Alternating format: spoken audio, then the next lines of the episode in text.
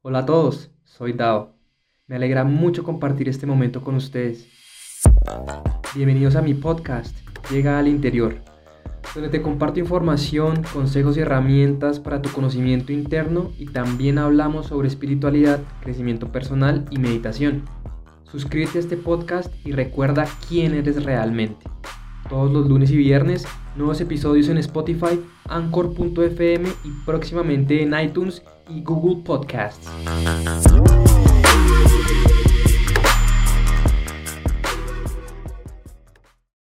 Gracias de nuevo por estar aquí otra vez conmigo en otro episodio, el segundo episodio de Llega al Interior.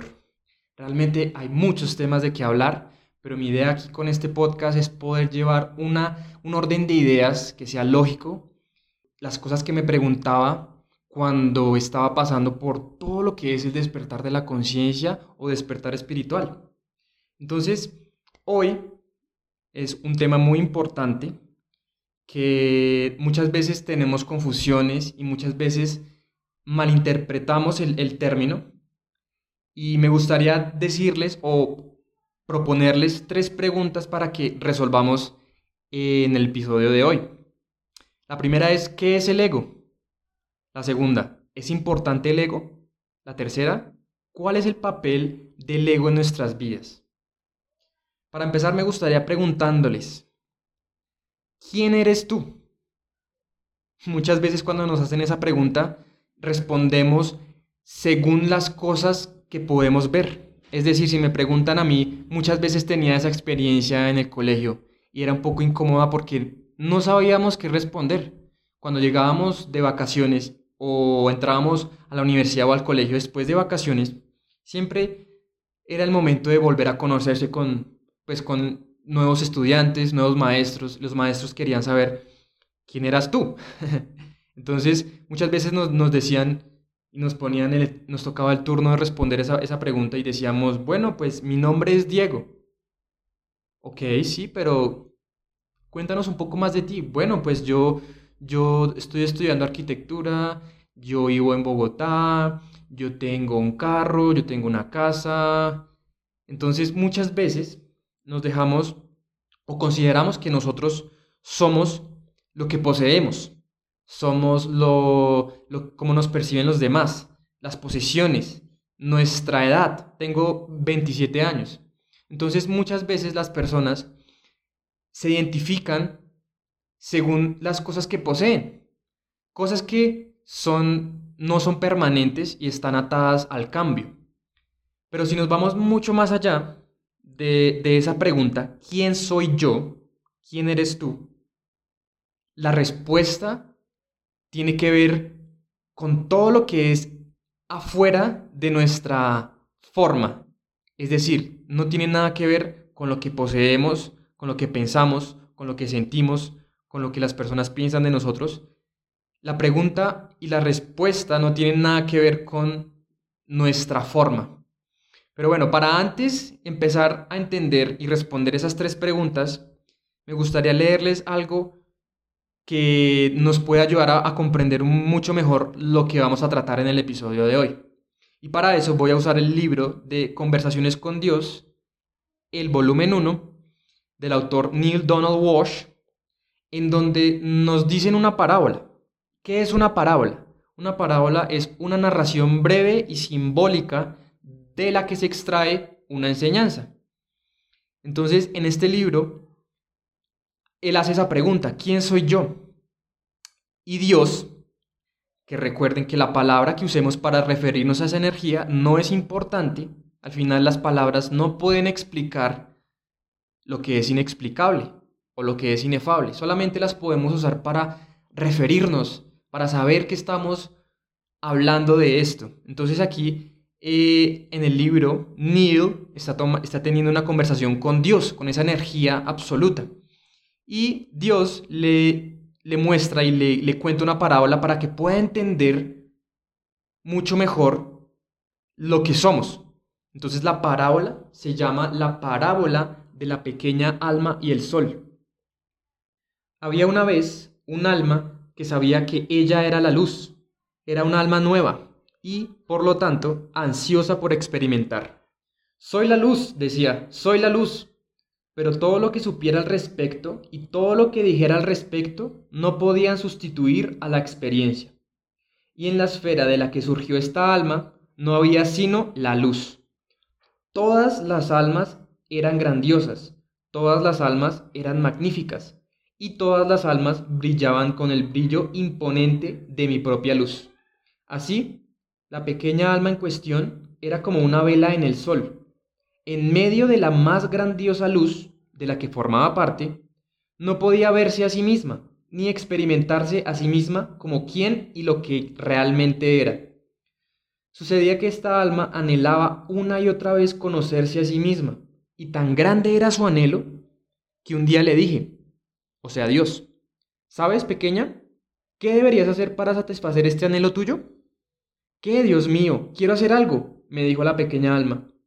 Debes separarte del resto de nosotros, respondí, y luego debes surgir por ti misma en la oscuridad. ¿Qué es la oscuridad, oh santo? preguntó la pequeña alma. Lo que tú no eres, le respondí, y el alma lo entendió. Y eso hizo el alma, apartándose del todo e incluso yendo hacia otra esfera. En esta esfera, el alma tenía la facultad de incorporar a su experiencia todo género de oscuridad, y así lo hizo. Pero en medio de toda aquella oscuridad gritó, Padre, Padre, ¿por qué me has abandonado?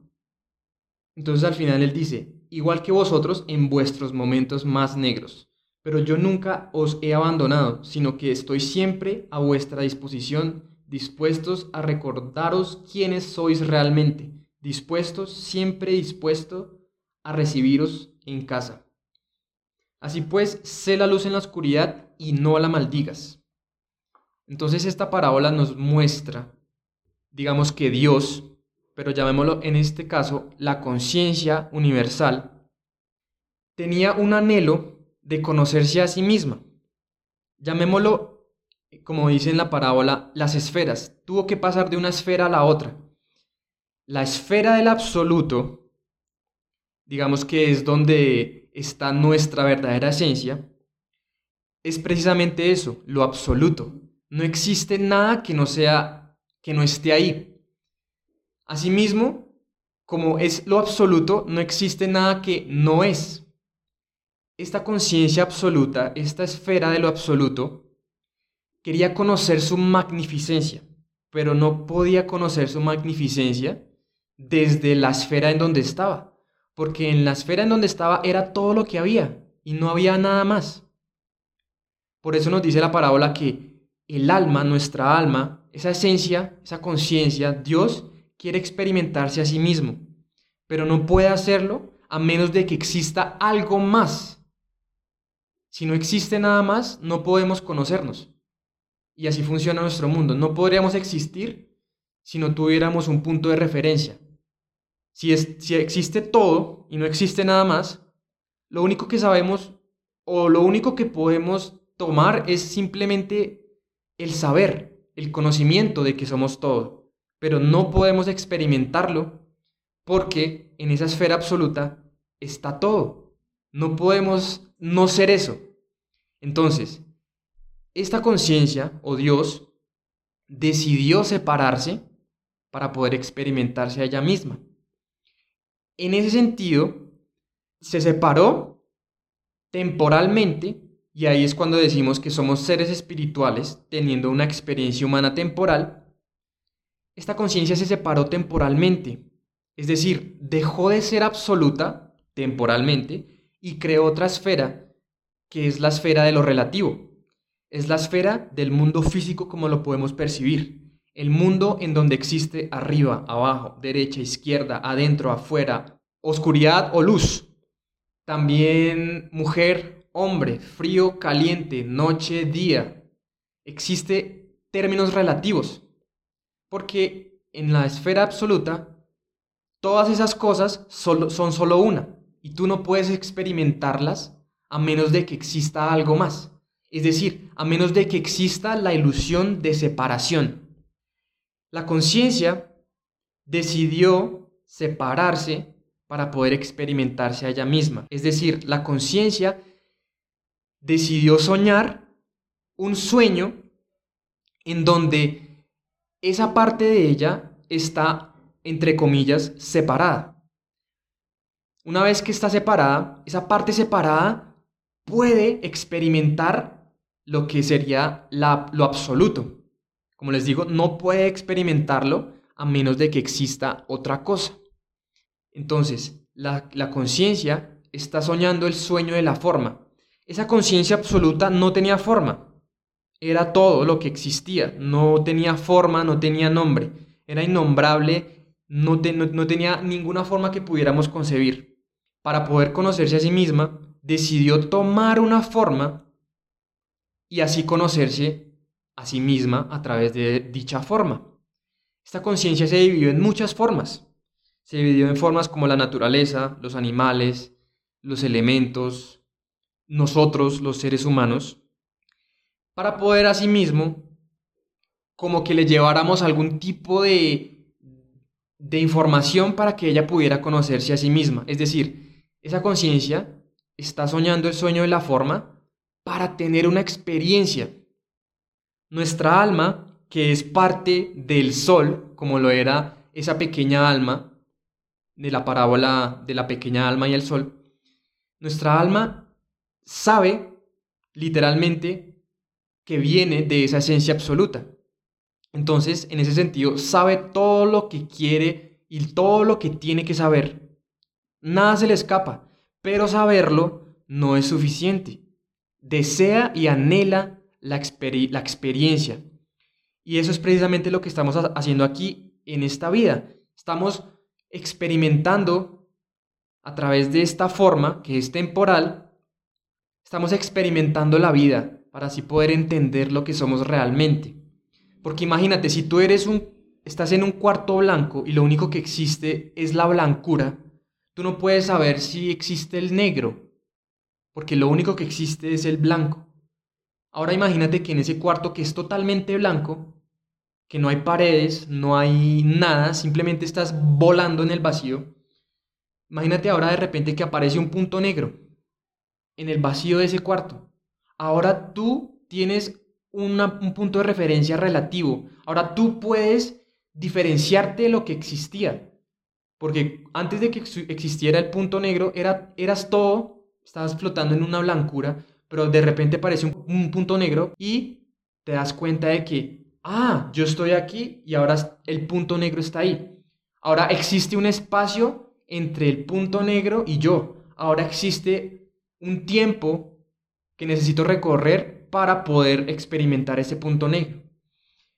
Eso es precisamente lo que está haciendo la conciencia infinita, el universo, la fuente absoluta, Dios, como quieran llamarlo. Está, está, está soñando el sueño de la forma, es decir, lo que estamos experimentando ahorita en nuestra vida a través de nuestros cinco sentidos, como una forma. Entonces, en ese sentido tenemos dos identidades.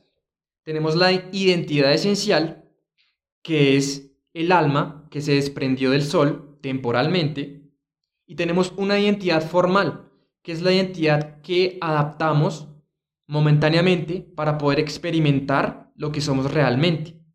Tenemos entonces dos identidades, esencial y formal. El alma, como les digo, busca experiencia. Esa experiencia no la puede tener en el absoluto, en el reino del absoluto, porque en el reino del absoluto ya sabe quién es, es amor y siempre es ahora, aquí y ahora. Se separó para poder tener la experiencia, para experimentar algo diferente al absoluto. Y el plan es que al momento de dividirse, estas almas tengan algún tipo de amnesia, es decir, no recuerden, y esto es con propósito, esto no es arbitrario, sino que el plan, así lo diseñó esa conciencia, es que las almas en el momento de dividirse y tomar una forma como un cuerpo humano, es que se les olvide de dónde vienen. Porque si recordáramos y si llegáramos a esta tierra ya recordando quiénes somos, pues todo el plan perdería su objetivo. Todo el plan perdería la intención de que es empezar a recordar cada vez más de dónde venimos. Entonces, eso es lo chistoso, que muchas veces bueno, sí, alguien me preguntó la vez pasada que hice las reuniones en Zoom. Me dijo, bueno, que, pero si nuestra alma ya sabe todo, ¿para qué venimos acá? Obviamente, cuando llegamos acá, tenemos un, un momento de amnesia, es decir, olvidamos que venimos de la fuente y eso es lo que hace el juego, eso es lo que hace toda la vida interesante, que sea un proceso de remembrar. Remembrar es como volver a reconectar. Y nuestra alma viene a esta experiencia para traer y para crecer y evolucionar la conciencia, es decir, cada vez más recordar quiénes somos y de dónde venimos realmente. Y aunque este puede ser un tema para un próximo episodio, nuestra alma, al momento de dividirse, puede que en una vida o en una forma no sea lo suficiente para recordar. Entonces nuestra alma, mírenlo así, nuestra alma sería nuestra mano.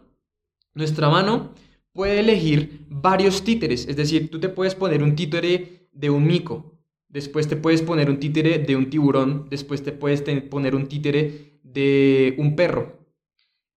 Pero al final tú sabes que no, no eres el títere. Es decir, no eres ningún, ninguna expresión que sea externa. Tú sabes que eres la mano, que es la metáfora para nuestra alma. Entonces, digamos que un títere o una vida no puede que sea suficiente para nuestra alma poder traer todas las realizaciones o los recordatorios que necesitamos y recordar realmente quién eres. Entonces, por eso es que muchas veces una vida no es suficiente y necesitamos reencarnar en muchas vidas en muchas formas. Cuando tú eres mujer, a veces en una eres hombre, a veces eh, te gusta hacer esto, a veces te dedicas a, a esto otro. Entonces, ven, siempre es una experiencia diferente. Y siempre olvidamos cuando llegamos acá que de dónde venimos realmente. Entonces muchas veces necesitamos reencarnar para poder, digamos que recordar 100% lo que somos realmente. Una persona que ha reencarnado muchas veces y ha logrado el máximo objetivo, que es volver a unirse con, esa esencia, se llaman maestros ascendidos. Los maestros ascendidos se han liberado del ciclo de reencarnación porque ya recordaron, digamos que 100% su esencia y no tienen que volver a tener esta experiencia temporal de forma, que es un sueño, es una ilusión, para poder saber quiénes son. Entonces se han liberado de ese, de ese ciclo de reencarnaciones y básicamente a, a eso vamos a llegar todos. Todos tenemos la capacidad de ser un maestro ascendido. Entonces, este sueño de la forma precisamente es una ilusión para que podamos percibirnos como individuos separados de todo. Muchas veces olvidamos, olvidamos esto. Muchas veces olvidamos que esto simplemente es un juego no un juego en el sentido de que no tiene ningún sentido, sino en el sentido de que tenemos que empezar a recordar y simplemente es la experiencia que nos está dando la vida para poder recordar y remembrar lo que somos realmente. Entonces, lo que es el despertar de la conciencia es que empezamos a desidentificarnos con la forma, es decir, ya no nos percibimos solamente como un cuerpo, como una mente, como las emociones, empezamos a separarnos de la identidad que habíamos construido como nosotros solamente siendo un cuerpo y estar pendientes de la sobrevivencia y de qué beneficio puedo sacar. En el momento en que empiezas a despertar la conciencia, te separas de la identidad que has construido. El ego es esa forma. El ego es la forma que estamos utilizando, este vehículo, esta carcasa, esta cáscara, que es el vehículo para nuestra alma poder experimentarse en el reino relativo y traer experiencias y traer más, digamos que, realizaciones para la evolución de la conciencia. Lo que pasa muchas veces, y muchas personas aún están todavía en ese, en ese, en ese sueño, es decir, tú despiertas la conciencia, te despiertas del sueño, de la forma, del sueño de que tú estás separado de todos, y te despiertas y empiezas a recordar cada vez más quién eres tú. Muchas personas aún todavía están soñando el sueño de la forma y todavía se consideran algo separado, se consideran solamente un cuerpo y se consideran como un individuo en un universo que es indiferente. Todavía se consideran a ellos mismos lo que piensan, lo que sienten y cómo, es su cuerpo. Solo se consideran materia y nada energía. Entonces, no olviden que este es el plan, que las personas y nosotros, cada uno de nosotros, no se acuerde de dónde venimos para que cada uno empiece a crearse según la versión más alta que pueda imaginar de uno mismo y empezar a recordar que esta forma, esta identidad formal, es solamente un vehículo para poder experimentar esta vida relativa. Es necesaria, pero sabemos que esta, esta forma es una ilusión, es un sueño. Nuestra identidad es la identidad esencial. Venimos, como volvemos otra vez a la parábola de la pequeña alma de sol, no somos la oscuridad, somos el sol, es decir, venimos de la conciencia absoluta de Dios, del universo, de la fuente, como quieran llamarlo, sino que simplemente estamos usando esta forma, este cuerpo, momentáneamente para experimentar lo que es eh, la relatividad. Entonces, la ilusión es creer y considerarte que solo eres un cuerpo, que solo eres una forma. Como, como les digo, el ego se forma a través de los pensamientos, emociones y el cuerpo. Cuando estás inconsciente de tu esencia y consideras que este plan es lo único real, es decir, piensas que realmente estás separado de todo y de todos, ahí es cuando empiezas a generar sufrimiento. Porque el ego, en el momento en que nos, nos seduce mucho la idea de estar separado con, de algo y de todo, empezamos a, pensar que nuestra vida es una lucha y depende solamente de nosotros. En ese momento empezamos a generar sufrimiento. ¿Es importante este ego? Claro que sí, es, totalmente importante porque es el medio que nos permite experimentar nuestra verdadera esencia como una forma separada aparentemente de todos y de todo. Es muy importante el ego. Es importante porque, como les digo, es el vehículo que usamos para vivir. Entonces ahí empieza a romperse ese esquema o ese paradigma de que el ego tiene que eliminarse, de que el ego es malo, de que el ego es negativo, tenemos que erradicarlo, ¿cómo lo borro? Entonces no es borrarlo, sino es empezar a entender cuál es la relación que tenemos con nuestra identidad formal, que es nuestro ego. Consideramos que tenemos que borrarlo porque muchas veces hemos pasado inconsciente de nuestra vida de lo que es nuestro ego. Entonces, cuando sabemos, pensamos y creemos que solamente somos nuestro cuerpo, nuestra vida se siente como una lucha. Entonces ahí empieza el sufrimiento, cuando no conocemos lo que estamos haciendo en esta vida, cuando solo consideramos real este mundo físico y pagar las cuentas y, comprar comida, todas esas cosas es lo único que consideramos real. Una vez que nos damos cuenta de, quién somos y de dónde venimos, todas esas cosas empiezan a pasar a un segundo plano y nos damos cuenta de que todas esas cosas empiezan a fluir mucho más fácil en lugar de nosotros intentar controlar el resultado. Entonces, ya hemos respondido que la pregunta, ¿qué es el ego? El ego es lo que creemos que somos nosotros. Es decir, yo, Diego, tengo un cuerpo, tengo barba, tengo gafas, tengo aretes. De cierta manera, puedes tú decorar tu ego como tú quieras. Por eso nos hace diferentes, porque primero yo soy hombre y tú, que tú puedas que seas mujer, o puede ser un hombre que es totalmente diferente a mí. Qué gracia sería que todos fuéramos iguales. De eso se trata todo el tema. Y el sueño, de eso se trata todo el plan que nos veamos separados como individuos para así poder crear una experiencia diferente. Es decir, la conciencia está teniendo muchas experiencias, muchos, muchos feedback, como decirlo, de, a, partir de muchas conciencias individualizadas. Todas las personas son diferentes, pero al final todos venimos de la misma esencia.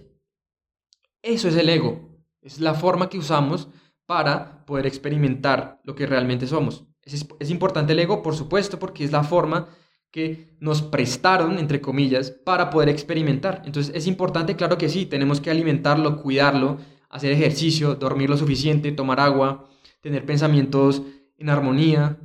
Es importante cuidarlo, pero al, mismo tiempo sabemos que nosotros no somos eso como esencia. Simplemente es una herramienta. Entonces puedes limpiar tu herramienta, puedes decorar tu herramienta, puedes vestir tu herramienta como tú quieras, Simplemente porque te nace hacerlo, pero sabes que no eres eso. Estás usando, es como usar un videojuego. Tú sabes, tú puedes mejorar tu, personaje en el videojuego, ponerle cosas, aprender esto, eh, comprar esto, pero al final sabes que todas esas cosas no son tú. Son, simplemente las disfrutas, pero no das la identidad de lo que tú eres con eso. Entonces, ¿cuál es el papel del ego en nuestra vida? Para, esa, para responder esa pregunta, tenemos que empezar a darnos cuenta de cómo está estructurado esta identidad formal, este ego, esta persona, este individuo. Nuestro individuo, la estructura del ego se basa en el sistema de creencias e identidad que hemos aprendido de los 0 a los 7 años. Según lo que hayamos vivido de, en esos años, es lo que va a crear nuestro sistema de creencias, es decir, en qué, creemos que es posible y qué creemos que no es posible, qué creemos que somos nosotros y qué creemos que no somos nosotros. Todas estas creencias que forman nuestra identidad y muchas veces también nuestra personalidad es lo que determina nuestras acciones. Entonces aquí viene el engaño, que muchas veces la información que hemos recibido de los 0 a los 7 años es falsa. Y me dicen ustedes, pero ¿por qué dices que es falsa, Diego? Bueno, pues no lo digo solamente yo, lo digo a personas que han corroborado y han verificado la información. Podemos saber que una información es falsa cuando siempre, siempre produce sufrimiento. Entonces muchas veces, cuando empezamos a observar nuestro ego, esas creencias que tenemos son falsas porque producen sufrimiento en nuestra vida. Y una vez empezamos a observarnos, es decir, empezamos a observar nosotros como identidad esencial tenemos la capacidad de observar lo que hacemos con nuestra identidad formal. La observación no se puede dar a cabo cuando solamente te consideras como el cuerpo. Solamente te consideras que tú eres lo que piensas, lo que tú sientes, lo que tú ganas, todo lo material que tienes. No puede darse si te consideras solamente así. Una vez te separas, otra vez volvemos a lo que es el despertar de la conciencia, despiertas del sueño de que solamente eres un cuerpo y te empiezas a identificar más con esa energía sin nombre, en ese momento puedes y tienes la capacidad de observar tus pensamientos, tus emociones y puedes empezar a observar tu cuerpo. Es decir, puedes empezar a identificar el sistema de creencias que tienes instalado en tu mente, que es lo que construye esta, esta experiencia formal, que es temporal. Esta experiencia o este ego o esta identidad formal está atado al cambio, es decir, nace y muere, siempre está en ese cambio, precisamente porque estamos en este reino relativo, y en este reino relativo existe tal, tal cosa como la muerte, el nacimiento, la vida, la muerte, la noche, el día, todo es relativo, entonces estamos, digamos que, atrapados, entre comillas, en ese, en ese, en ese ciclo. O sea, todo lo que vemos en este reino físico no es permanente. Lo único permanente es nuestra esencia, nuestra identidad esencial que está usando la identidad formal para poder experimentarse a ella misma. Muchas veces cuando empezamos a desidentificarnos de nuestra forma y empezamos a observar nuestra forma, es decir, empezamos a cuestionar las cosas que somos, empezamos a darnos cuenta de que la información muchas veces que tenemos es falsa y que nos causa sufrimiento y que para tener armonía debemos empezar a alinearnos con ciertas leyes, es decir, información verdadera, y no es verdadera solamente porque yo lo diga, sino porque ha sido corroborado, corroborado por muchas filosofías, muchos antiguos sabios de la India, básicamente la mayoría de las tradiciones, de las culturas tradicionales, de las filosofías, han corroborado eso, que cuando llevamos, llevamos en nuestra mente información verdadera, es decir, en alineación con lo que somos realmente, nuestra vida, en nuestra vida se va, se va a empezar a ver externamente lo que llamamos la armonía. Pero mientras tengamos información falsa, es decir, creencias de otras personas, porque muchas veces son pensamientos, palabras, creencias de otras personas, vamos a seguir teniendo sufrimiento.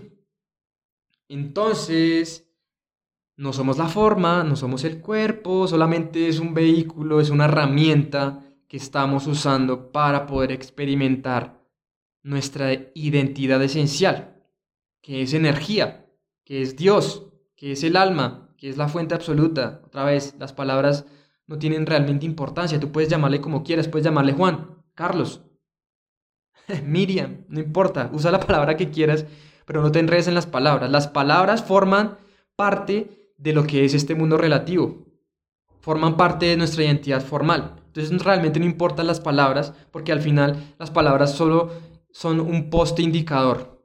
Es decir, también están atadas al cambio. Entonces, me gustaría terminar este episodio leyéndoles una parte del libro de Amistad con Dios, que casualmente también es del autor Neil Donald Walsh. Y él hace al final esta pregunta. ¿Es bueno tener ego o no? Y le responde nuestra identidad esencial, que es Dios. Esa es una buena pregunta. Has ingresado al mundo relativo, que yo denomino el reino de lo relativo, con el fin de poder experimentar que no puedes en el reino de lo absoluto. Lo que pretendes experimentar es quién eres realmente. En el reino de lo absoluto puedes saberlo, pero no lo experimentas. Tu alma desea conocerse a sí misma por medio de experiencias. La razón por la que no experimentas ningún aspecto de quién eres realmente en el reino del absoluto es porque en este reino no existe ningún aspecto que tú no seas. El absoluto es justamente eso, el absoluto, el todo de todas las cosas, el alfa y el omega, con nada en medio, no hay grados de absoluto. Los grados son únicamente cosas que pueden existir en lo relativo. El reino de lo relativo fue creado con el fin de que puedas conocerte a ti mismo como magnífico, por medio de experiencias. En el reino del absoluto no hay otra cosa más que magnificencia, de modo que esta no es.